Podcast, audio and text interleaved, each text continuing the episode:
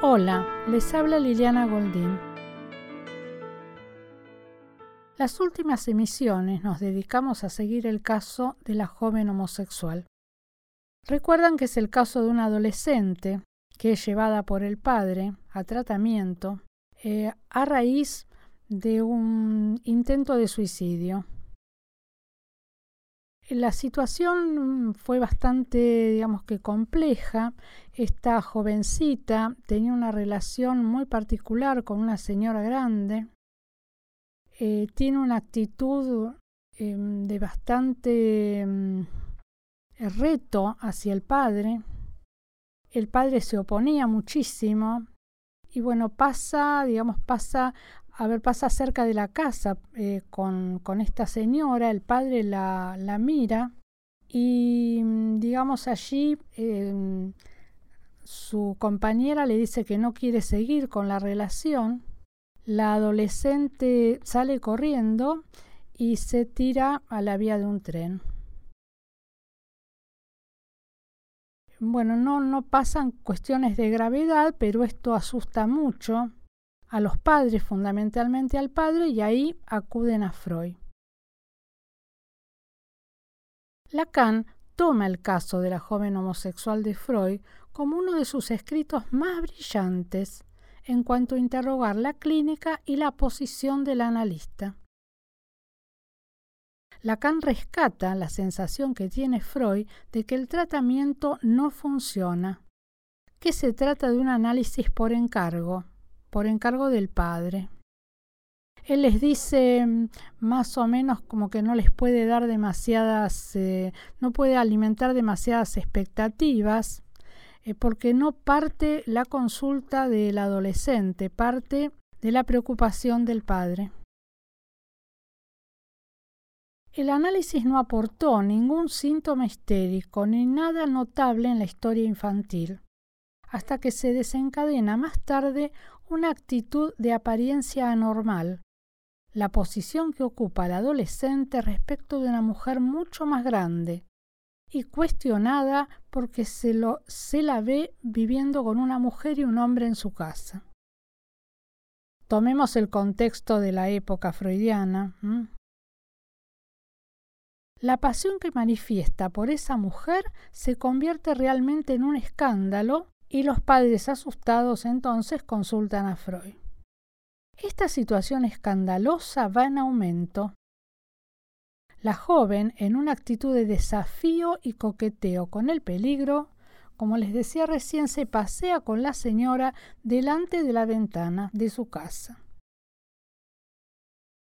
El padre sale y la ve como es esperable, la mira con irritación, con enojo. Freud dice ahí, les lanza una mirada fulminante. La mujer amada, al enterarse de que es el padre del adolescente, le plantea no verse más y terminar con la relación. Entonces la joven se tira a la vía del ferrocarril, cae. Niederkom. Se rompe algún hueso y no pasa mayores. Niederkom y es una palabra alemana que también tiene que ver con caída y con parto. Y nos dice Lacan, Freud ahí se interroga por la maternidad. Maternidad en cuanto al camino del Edipo de la niña, la ecuación simbólica pene-hijo. Hasta los 13 o 14 años daba muestras de la maternidad cuidando niños de amigos de los padres. Pero ese amor maternal se detiene y empieza a interesarse en mujeres mayores, sustitutos maternos. En esta oportunidad, la sujeto no estaba dispuesta para nada a abandonar la relación.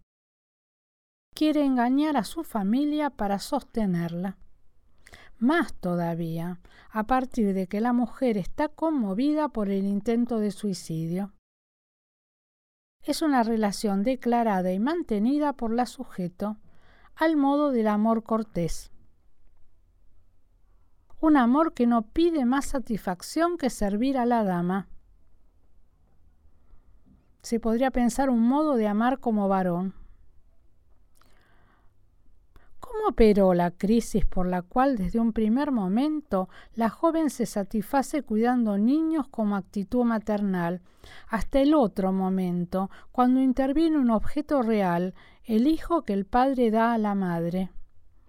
Es ahí el momento donde comienza el interés por las mujeres. Lacan nos marca que se trata en un primer momento de algo instituido en el plano simbólico donde ella se satisface con el hijo donado por el Padre.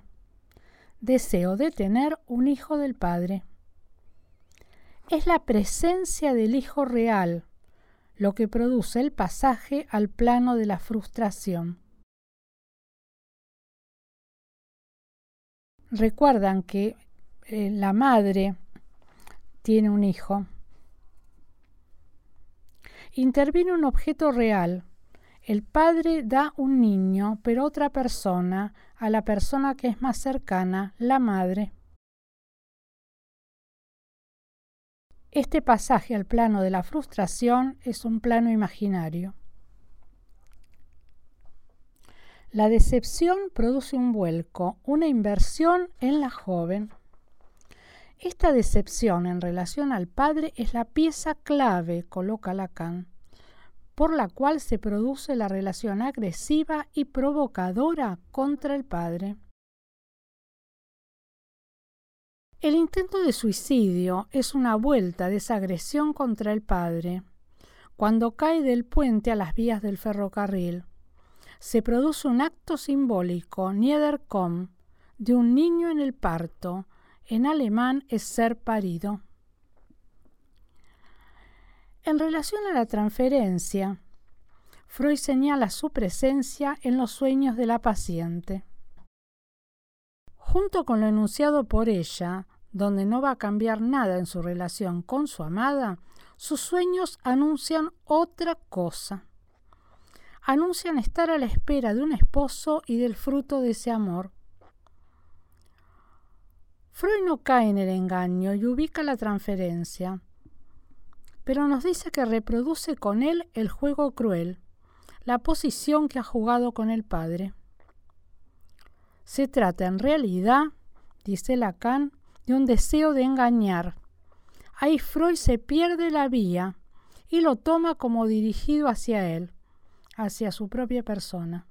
Le interpreta a la joven que pretende engañarlo como lo hizo con el padre. Se enreda en un juego imaginario. Su contratransferencia podía haberle servido si no se lo creía, si Freud no quedaba implicado. Lo interpreta demasiado pronto, nos dice Lacan. Introduce en lo real el deseo de ella, cuando era solo un deseo y no una intención de engañarle. Hubo entonces un deslizamiento hacia el plano imaginario, en lugar de pegarse a lo simbólico, un deseo de engañar. Con su interpretación, nos señala Lacan, Freud hizo estallar el conflicto y el análisis se interrumpe. Todo el problema se centra entonces en la no distinción entre la transferencia imaginaria y la simbólica. Lacan nos dice que Freud debió olvidarse de que la joven lo engañaba, como engañaba al padre, y que debía haberse concentrado en el sueño como texto. Freud estuvo ubicado desde una transferencia imaginaria. La interpretación de Freud cristaliza la posición entre él y la joven de una manera no satisfactoria, en tanto rompe la relación analítica. No interpreta el deseo de engañar así como lo ha engañado, así como la han engañado a ella. Por ese temor a ser engañado, Freud interrumpe el tratamiento y la deriva con una analista mujer. Lacan nos plantea que esto se produce en una dialéctica de engaño, pero lo que se formula en el inconsciente es, devolviéndolo al significante, su posición en el Edipo, la promesa de entrada al Edipo, esperar un hijo del Padre. Los sueños se articulan en la satisfacción de esa promesa. Si la transferencia tiene sentido, nos dice Lacan, es que hay una insistencia propia de la cadena significante.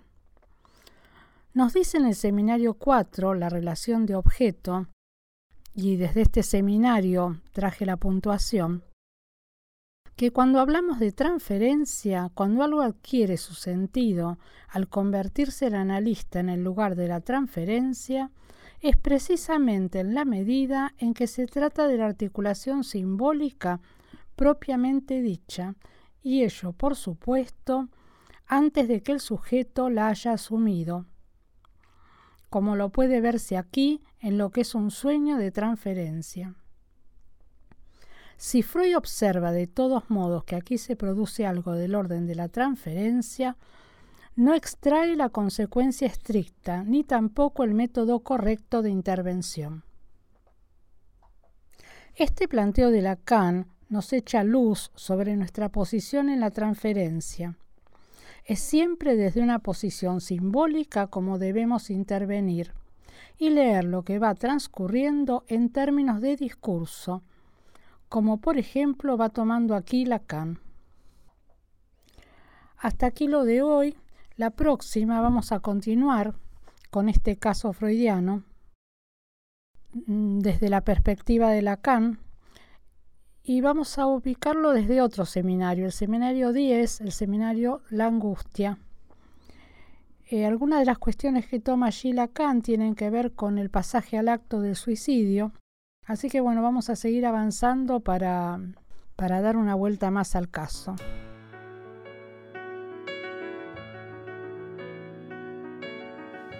Bueno, vamos a dejar hoy aquí y nos encontramos la próxima.